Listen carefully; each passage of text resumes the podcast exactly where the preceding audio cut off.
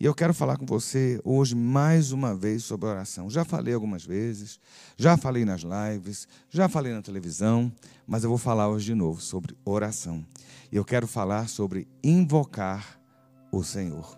Há uma diferença muito grande daquilo que nós temos feito e achando que estamos invocando, invocando o Senhor, ou orando ao Senhor, e na verdade nós não estamos fazendo. Eu quero compartilhar aquilo que o Espírito de Deus tem me inquietado, me inquietado muito. Né? E eu quero convidar você a abrir a sua Bíblia em Gênesis capítulo 4, no versículo 26. Diz assim: A Sete, quem é Sete? Sete é filho de Adão e Eva. Após né, Caim e Abel, Deus deu outros filhos a Adão e Eva e deu o nome de Sete ao primeiro deles após Caim e Abel. A Sete nasceu-lhe também um filho, ao qual pôs o nome de Enos. Foi nesse tempo que se começou a invocar o nome do Senhor. Foi nesse tempo que se começou a invocar o nome do Senhor. Essa é, é, é a chave para a palavra de hoje. E a palavra-chave da chave da palavra é invocar. O que é invocar? Né? A gente lê a Bíblia, a gente é, repetidamente lê alguns versículos, alguns outros a gente sabe de cor, mas na verdade nós, nós passamos é, é, é desapercebidos a verdadeira é, é, intenção ou significado claro da, da, palavra. Muitas vezes a gente fica né, repetindo como se fosse um papagaio. A gente diz um versículo de cor e a gente não sabe nem o que, é que a gente está falando. Né? É, e eu vou dizer a você, muitas vezes a coisa mais simples do mundo é você ir para um dicionário e pegar um dicionário e ler o que aquela palavra quer dizer. A gente está acostumado a ouvir falar numa palavra chamada oração. A gente está acostumado a ouvir falar numa palavra chamada invocação ou invocar, um verbo invocar. E eu quero dizer a você, o que é que significa invocar? A Bíblia diz aqui em Gênesis que foi no tempo que nasceu Enos, filho de Sete, filho de Adão e Eva, que se começou a invocar o nome do Senhor. E aí eu fui para o dicionário hoje. E aí eu pego no dicionário e falo o que, que significa invocar. Sabe o que, que significa invocar? Pedir auxílio, assistência e recorrer a uma autoridade superior. Invocar o alguém superior. Auxílio, assistência e recorrer. É isso que significa invocar. Né? E aí eu digo a você: nós temos invocado Deus? A primeira pergunta que eu faço a você nessa manhã: nós temos invocado Deus? E aí eu pergunto a você: orar é o quê?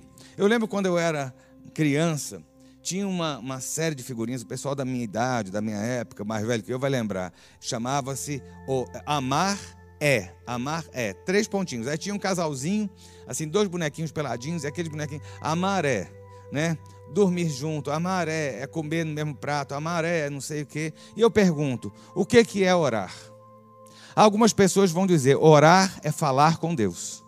E aí eu vou dizer a você, a Bíblia desde o início, ela orienta um tipo de oração invocatória. A gente ouve pessoas falando, ensinando, e não estou aqui eu para desmerecer o que outros falam, ensinam, mas como se houvesse uma, uma gama infindável de tipos, formas e meios de se, se acessar a presença de Deus. E eu digo a você: se invocar é pedir auxílio, assistência ou recorrer, eu digo a você que orar também é pedir auxílio, assistência e recorrer por socorro. Isso é orar, isso é invocar. O que, que não é orar? E eu vou chegar já já com algumas orações, e você vai entender que oração é uma frase que eu tenho dito ao longo desses últimos anos meus de ministério. Eu tenho sempre citado a seguinte frase: oração ainda faz efeito, porque o Deus nosso, o Deus que nós servimos, continua sendo o mesmo. Se ele ouvia as orações antigamente, é o mesmo Deus que ouve as nossas orações. Então, oração, clamor e o nosso invocar ainda tem e ecoam e trazem resposta do céu até as nossas vidas. E aí eu digo a você: se orar é pedir auxílio e assistência e recorrer por socorro, eu, eu pergunto a você: o que é que não é orar? O que é que não é orar? E eu vou falar aqui textualmente. Orar não é dar ordem. Quantas vezes eu falo isso? Sabe por que eu estou falando? Porque nós estamos vivendo um tempo no qual parece que as orações não vão ser, não estão sendo respondidas. Você já notou isso? Olha o tanto que se ora, olha o tanto que se clama em praça, olha o tanto que as pessoas que fazem jejum, olha o tanto que as pessoas têm clamado a Deus para tirar todo esse mal, toda essa pandemia, tudo isso que a gente está vivendo, e parece que a coisa não melhora, só piora. Aí você olha e fala assim: nossa, não está funcionando a oração. E aí eu digo a você: orar não é dar ordens a Deus. Deus não está sujeito a nós, mas nós é quem estamos sujeitos a Deus. Deus não está sujeito a cumprir as nossas determinações, mas quem tem que cumprir as determinações aqui somos nós, as de Deus. Há um diferencial muito grande entre nós obedecermos e acharmos que Deus vai obedecer às nossas ordens. Né? Não é nosso papel reivindicar e nós temos uma linha teológica em, na qual muitas, muitas, muitas casas de oração, muitas igrejas, muitos sacerdotes têm levado o povo a isso.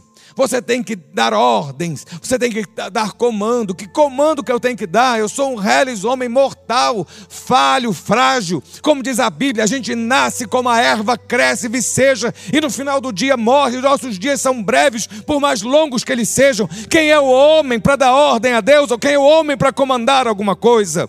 Né? Quem somos nós para reivindicarmos de Deus algo? A Bíblia ensina que oração é feita com humildade, mas nós temos aprendido a orar dando ordens aos céus, a reivindicar dos céus, a entrar em enfrentamentos desnecessários com Satanás que aí existe já outra linha de guerras e, e, e, batalhas e outras coisas mais, que a gente começa a ver que muita coisa que tem sido ensinada no meio da igreja tem causado confusão e levado o povo ao fracasso, porque não tem respaldo bíblico. Aquilo que não tem respaldo bíblico tomba, tomba e tomba feio. Ministérios que foram levantados com base nessa linha, hoje estão passando apertos né? Decreto. Quantas orações eu já ouvi serem feitas? Eu decreto em nome de Jesus, nós não decretamos nada. Se coloque na sua posição. Por mais sacerdote, por mais pastor, por mais bispo, apóstolo ou semideus, tu não decreta nada. Sabe, você não decreta nada, porque todos os seus decretos não funcionaram. E é isso que nós temos que entender. Aí, aí vai vir algum crente da batalha que vai dizer: Mas Jacó segurou o anjo, mas Jacó batalhou, mas Jacó entrou em guerra com Deus até ser abençoado. Vale a Bíblia. A Bíblia fala que quem lutava era um homem, é quem lutava com Jacó não era Jacó que estava lutando. Porque a impressão que dá é que Jacó pegou o anjo e segurou o anjo e falou: Você só vai sair daqui se você me abençoar. A história vai ler a Bíblia. Os pastores podem ler a Bíblia aí depois, para vocês entenderem o que eu estou falando. Não foi Jacó que segurou o anjo, não. Foi o anjo que estava lá batalhando. Algum propósito Deus tinha naquele momento. Viu?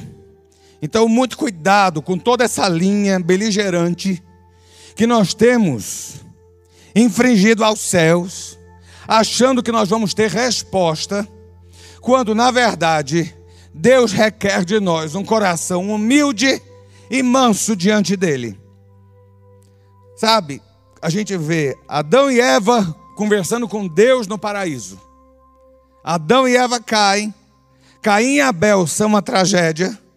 Mas pouco tempo depois, no início da criação ainda, nos primeiros raiar, no primeiro raiar do sol da criação, a gente vê um posicionamento de se invocar Deus. E aí, numa sucessão de orações na Bíblia, de ímpios e de servos, nós podemos ver o quão distante hoje nós estamos do que é orar e invocar Deus.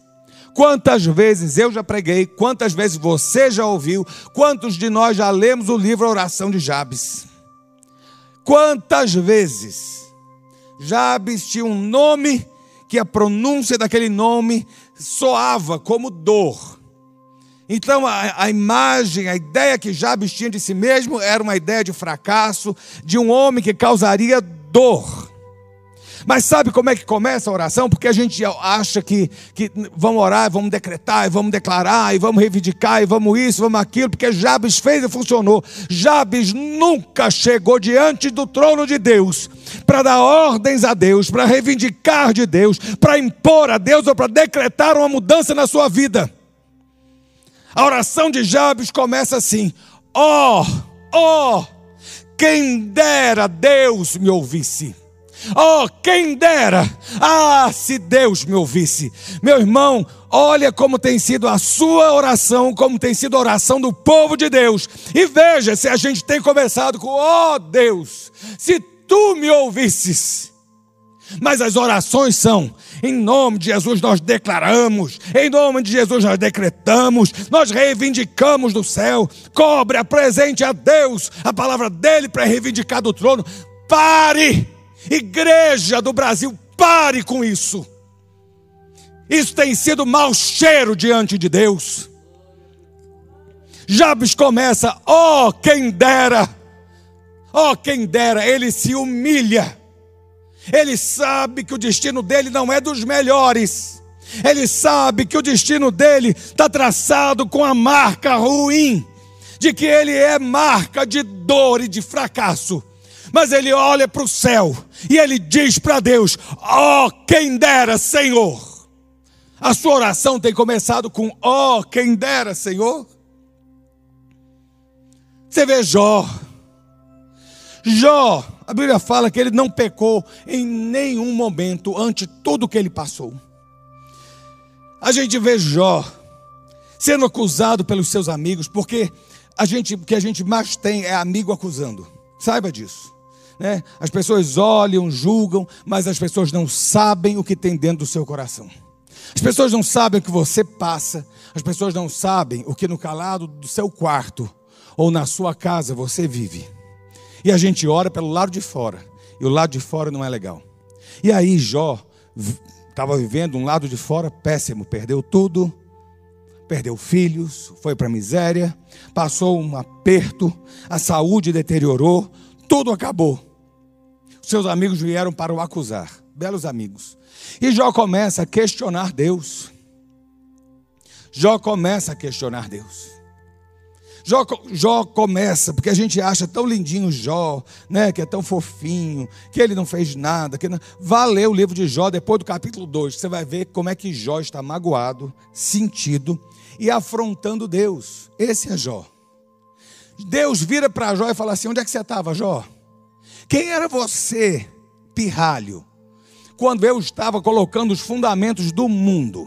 Onde é que você estava quando eu estava firmando as estrelas do céu? Sabe como é a oração de Jó? Senhor, eu reivindico o dobro que o diabo tomou da minha vida. É essa oração, meu irmão? Sabe qual foi a oração de Jó? Senhor, falei do que não entendia. Você está querendo que sua oração seja ouvida? Continue decretando. Continue reivindicando. Continue, né? Nos seus atos proféticos, como se os céus se submetessem aos seus atos proféticos. Falei, essa foi a oração de Jó. Falei do que não entendia. Jó se desculpa na última oração dele. Falei do que não entendia. E nós temos falado do que não entendemos. Nós temos falado do que não entendemos. Temos sido levados qual folha ao vento para lá e para cá, acreditando que tudo e todos têm razão no que falam. Que na verdade, o único que tem razão está aqui. Se está aqui, veio da boca dele. Se não está, meu irmão, eu digo a você, é parte de Satanás. A gente tem Daniel. Daniel. Daniel passa alguns apertos na vida. Daniel passa alguns apertos e, e dentre os apertos e lutas de Daniel, ele faz algumas orações. Daniel passa pelos seus momentos, mas Daniel é um homem de oração e eu não consigo ver hora nenhuma na Bíblia, hora nenhuma na Bíblia. Daniel dando ordens aos céus. Daniel era um homem importante. Daniel era uma autoridade. Daniel era alguém que era um estadista, um primeiro-ministro de um, de um império importantíssimo da sua época. Esse era Daniel. Mas quando ele se chegava diante de Deus, ele se humilhava. E sabe, eu, eu peguei uma oração, a oração de Daniel pelo povo de Israel. Meu irmão, meu irmão, olha só, o Brasil está passando um dos capítulos mais tristes e infelizes que nós temos vivido como, como país ao longo desses cinco séculos. É um dos momentos de maior confrontamento é um dos momentos onde nós não sabemos para onde olhar nem para onde ir. Não há salvação fora o nome do nosso Senhor. Nós temos vivido uma crise institucional sem precedentes. Nós temos vivido uma crise sanitária de saúde sem precedentes. Nós temos governantes mentirosos. Nós temos visto assim, o desrespeito entre os poderes, e isso há de ouça, esse desrespeito entre os poderes, ele vai contaminar as massas. Há um ano e meio atrás, Deus me fala que um tempo de sangue e morte vinha. Alguém me lembrou, não sei se foi a Elise, a irmã Elise me lembrou esses dias que Deus havia me dado uma palavra de púlpito dessa forma. Estava se fechando um ciclo, e este ciclo novo, para se entrar, o inferno ia liberar um espírito de morte sobre a nação. E aí, qual é o resultado nosso? Como igreja? As igrejas estão preocupadas em lotar os templos, em voltar às campanhas, em se unir com políticos, em estar tá indo em praça pública para poder fazer piquete, em bater panela, em levantar bandeira. Esse é papel da igreja? Eu tenho vergonha. Eu tenho vergonha. Porque o papel da igreja é outro. Nós somos a boca de Deus nessa terra. E nós estamos aqui para clamar, suplicar e invocar o nome do Senhor a favor da nação. Daniel, com a autoridade que ele tinha, no capítulo 9 do livro de Daniel, ele, ele, ele fala o seguinte: Orei ao Senhor, meu Deus, e fiz a seguinte oração. Ah, Senhor, meu irmão, eu acho que eu vou mudar meu jeito de orar. Ou vai ser ó Deus ou ah, Senhor. Porque eu acho que melhora diante de Deus, sabe? A gente fica mais no lugar da gente, sabe? Porque assim, eu estou cansado de ver o que está sendo propalado por aí. A gente está vivendo um mundo virtual agora, cheio de pastor modinha, falando besteira, falando atrocidade, uma galerinha nova, sabe? Falando barbaridades, gente velha querendo ser garotão.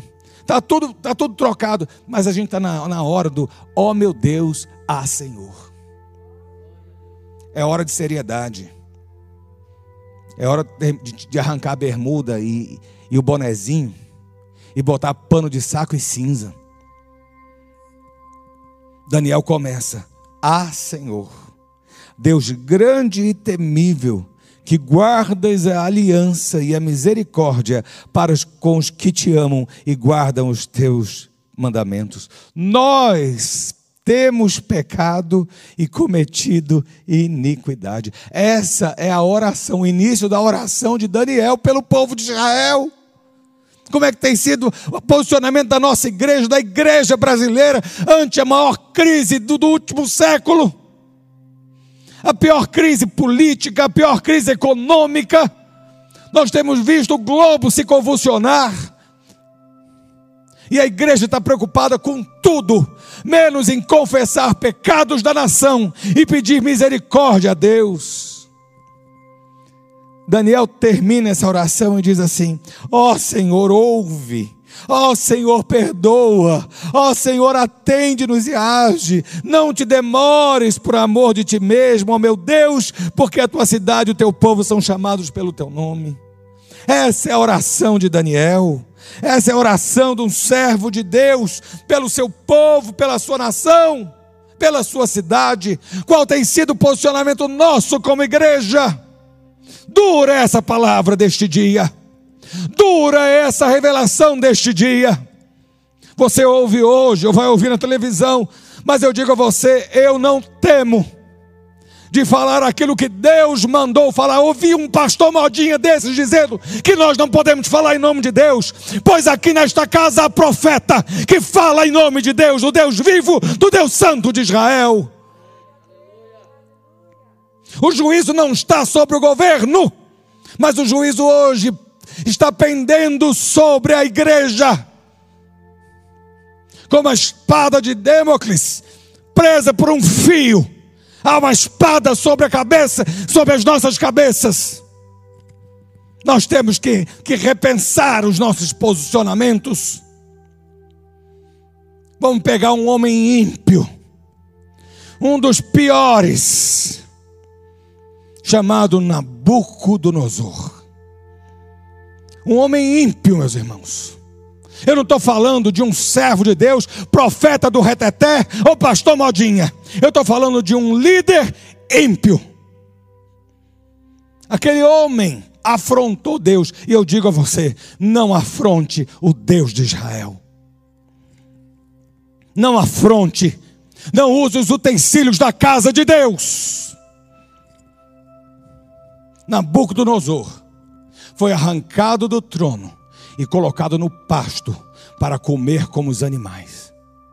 Até um momento em que, num lapso de lucidez, ele olha para o céu e ele reconhece que Deus dos céus é intocável. Sabe qual foi a oração de Nabucodonosor? Ele fala lá em Daniel 24. E eu espero que você esteja atento, ouvindo aquilo que o Espírito diz à igreja nesta manhã. Ao fim daqueles dias, eu, Nabucodonosor, levantei os olhos aos céus e recuperei o entendimento. Então eu bendisse o Altíssimo e louvei e glorifiquei, aquele que vive para sempre. Sabe o que é que Nabucodonosor disse? O grande rei da sua época o grande imperador, o que dominava os povos e aterrorizava as nações? O seu domínio é eterno e o seu reino se estende de geração em geração. Todos os moradores da terra são considerados como nada, e o Altíssimo faz o que quer com o exército do céu e com os seus moradores. Não há quem possa deter a sua mão, nem questionar o que ele faz. Essa é a oração de Nabucodonosor, um ímpio. E eu pergunto: a igreja está se posicionando melhor do que Nabucodonosor? Ou a igreja está se contaminando com as iguarias do palácio do rei? Pedro estava na prisão. Pedro estava na prisão. Num momento crítico e crucial na igreja primitiva, lá em Atos, no capítulo 12. E a Bíblia diz o seguinte: havia constante guerra espiritual, combatendo o espírito de cadeia e os demônios que aprisionavam Pedro na prisão. Havia toda uma guerra incessante e a igreja estava ali batalhando e estava amarrando, estava repreendendo e reivindicando a libertação de Pedro. Era isso, meu irmão. A Bíblia fala que havia oração incessante a Deus por parte da igreja a favor de Pedro. A oração da igreja não era uma espada flamejante cortando os céus. A oração da igreja era uma oração intercessória, clamando que Deus operasse. Paulo e Silas preso na cadeia, Paulo e Silas na prisão. Paulo e Silas haviam apanhado, Paulo e Silas estavam no tronco, Paulo e Silas estavam penando algo terrível por algo que eles não haviam feito. Sabe qual foi a reação deles? Sabe qual foi a reação deles? estavam acorrentados, mas estavam amarrando Satanás, estavam ali quebrando as hostes, estavam enfrentando o inferno, estavam dando ordem aos anjos para que viessem dar, dar libertação a eles. Não, a Bíblia fala que Paulo e Silas, meia-noite, oravam e cantavam louvores. Há um diferencial que a igreja precisa tomar hoje Há um posicionamento novo que nós, como cristãos, e eu digo isso para a igreja da qual eu sou pastor, da Batista Central de Brasília. Eu não estou querendo aqui dizer que A ou B ou C está certo ou errado, eu estou dizendo que nós já erramos dessa forma. E nós temos que voltar as nossas orações em forma de súplica e de invocar o nome de Deus, ó Senhor, ah Senhor, ó Deus. A Bíblia fala em 1 Pedro 5, 6 diz assim: Portanto, humilhem-se debaixo da poderosa mão de Deus, para que Ele, em tempo oportuno, vos exalte. Há uma necessidade. Você quer ver Deus operar nessa nação? Você está querendo ver Deus mover os céus e abalar essa república? Você está querendo ver Deus se mover de norte a sul e soprar um vento e trazer cura milagrosa sobre esta nação? Basta a igreja tomar uma nova posição, um novo posicionamento. Onde estão os profetas de Deus? A Bíblia fala: humilhai-vos e Ele vos exaltará. Existe causa e consequência, ação e reação, decisão e efeito dessa decisão. Nós queremos ver o Brasil restaurado. Nós queremos ver a nossa, nossa, nossa bandeira tremulando com orgulho. Está na hora de nós nos humilharmos diante de Deus. A Bíblia fala, sabe, é, é impressionante, né? É impressionante. Porque nesse mesmo capítulo de Tiago, fala, de, de Pedro, 2 Pedro, fala lá no, no versículo 9: resiste resistam-lhe firmes na fé. Resistam a quem? Resistam a Satanás, o inimigo que está ao derredor buscando a quem possa tragar. É isso que a Bíblia diz. O inimigo de vocês, o diabo, anda em derredor, como leão que ruge, buscando alguém para devorar. Resistam-lhe, firmes na fé. Sabe de que forma? Porque quando você pensa resista, né, o povo da espada do Jedi, o povo que tem a, o tacape na mão, o povo que brada fogo, o povo que faz não sei o quê, esse povo gosta de dizer que a gente tem que estar resistindo na batalha, pegando, vem cá, a armadura de Deus é para sua defesa. A armadura de Deus é, Deus fala, revestido da armadura, para que possais resistir firmes, é de defesa. Não vem tentar botar outro tipo de interpretação, porque não existe é mentira e falácia. É para manipular, vender livro, fazer seminário, para fazer um monte de coisa e prender o povo com medo e terror. O diabo, você resiste e ele foge. É assim que funciona. É assim que funciona. Há um comando do céu. A oração de Daniel foram 21 dias. Daniel estava orando a Deus. E Deus que se meteu de botar Satanás no lugar dele. Não foi Satanás que virou, não foi Daniel que virou e falou assim: está amarrado o príncipe da Pérsia, está amarrado o príncipe de não sei aonde, você está com. Não, meu filho. Orou a Deus. Quem pode mais, pode menos. Deus mandou alguém para interceptar, mandar oração e ainda trazer livramento. Cuidado, cuidado, resistam-lhe firmes na fé, certo de que os irmãos de vocês espalhados no mundo estão passando por sofrimentos iguais o de vocês. Todo mundo está passando problema. Todo mundo está passando problema. E aí eu pergunto, vou fazer uma pergunta muito dura agora, para a gente poder terminar essa palavra. Uma pergunta muito dura. Cadê os profetas? Cadê os profetas? Cadê aqueles que curavam todo mundo? Cadê o corredor que tu passava? Cadê o sabonete que você se coisava para curar? Do... Hoje cura corona? Cadê? Cadê as campanhas que tu abria o bolso e botava dinheiro, dinheiro, dinheiro, achando que Deus se compra? Cadê? Cadê as campanhas? Né? Cadê?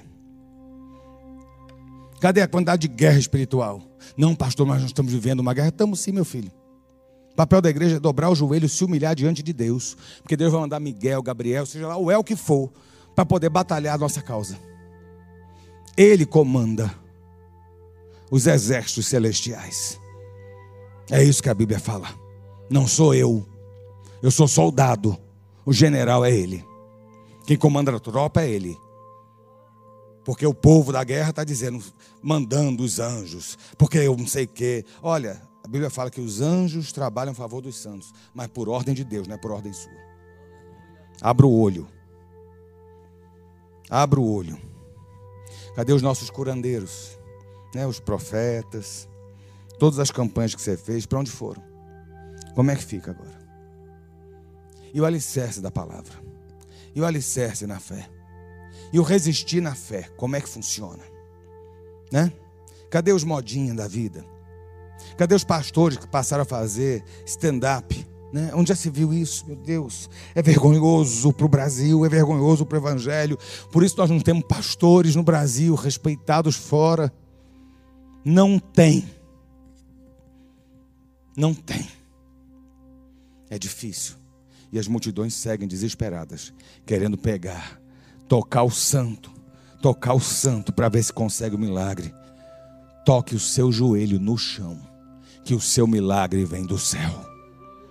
Deixa eu te contar um detalhe. Deus ouviu Jabes, vou pegar até aqui. Deus ouviu Jabes falar: Ó, oh, quem dera se o Senhor me abençoasse. Sabe qual foi a resposta do céu? Ele foi o mais excelente entre seus irmãos. Sabe por quê? Oração funciona. Jó, Senhor, falei do que não entendia. Sabe qual foi o resultado? Deus deu a Jó o dobro do que ele havia perdido. Sabe? Deixa eu ver quem foi o outro aqui. Daniel. Daniel. Houve uma resposta do céu para Daniel de forma tremenda. Sabe, fazendo o quê? Dando a ele a maior revelação escatológica que nós temos, que são as 70 semanas de Daniel. Você ora, você se humilha, o céu ouve, porque oração funciona. Nabucodonosor, o ímpio, Nabucodonosor, o maléfico, no dia que ele olhou para o céu e reconheceu quem Deus era, e ele disse: Não há quem possa deter a tua mão, nem questionar o que tu fazes. Sabe o que acontece? Ele, Nabucodonosor, fala que depois que ele se humilhou diante de Deus, nesse tempo recuperei o entendimento e, para a dignidade do meu reino, recuperei também a minha majestade e o meu resplendor. Nabucodonosor, o ímpio, Deus ouviu. Pedro, foi um anjo lá. Vamos, Pedro. Foi assim, enquanto a igreja orava. Pedro, meu irmão, entenda, meu filho, em nome de Jesus, Pedro não estava guerreando na cadeia. Pedro não estava na cadeia, preso nas correntes, com a espada, gritando: Satanás me solta, está amarrado em nome de Jesus. Não, sabe o que Pedro fez? Dormiu. Quem estava orando era a igreja. E sabe o que aconteceu? O anjo foi na cadeia. Por quê? Porque oração, súplica, ainda funcionam. Paulo e Silas, Paulo e Silas estavam na cadeia. Sabe o que acontece? Eles oravam. E sabe o que aconteceu? Enquanto eles louvavam, a cadeia tremeu e eles foram libertos. Você sabe o que nós estamos precisando fazer? Desculpa a dureza da palavra hoje nós precisamos de uma coisa: voltar a invocar o nome do nosso Senhor. Invocar o nosso Deus, sabendo que Ele há de responder no devido tempo. Do santo céu, Ele enviará resposta e socorro para aquele que se humilha. Nós, como igreja, precisamos voltar ao primeiro amor. Nós, como igreja, precisamos voltar a nos humilharmos e reconhecermos que nós não somos absolutamente nada se não for o Senhor conosco. Esta é a palavra que eu trago para você nessa manhã. Um dia onde Brasília se convulsiona na esplanada, um dia onde nós vemos conflitos e conflagrações ao redor deste país. Mas eu digo a você, Deus está num alto e sublime trono e continua no comando de todas as coisas.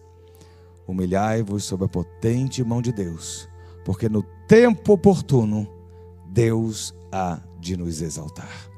Confie, invoque. O que a igreja precisa hoje fazer é uma coisa apenas: fazer o que era feito há milhares de anos, no tempo de Sete e de Enos. Naquele tempo se começou a invocar o Senhor. No nosso tempo, nós precisamos voltar a invocar o Senhor. Que Deus te abençoe nessa manhã.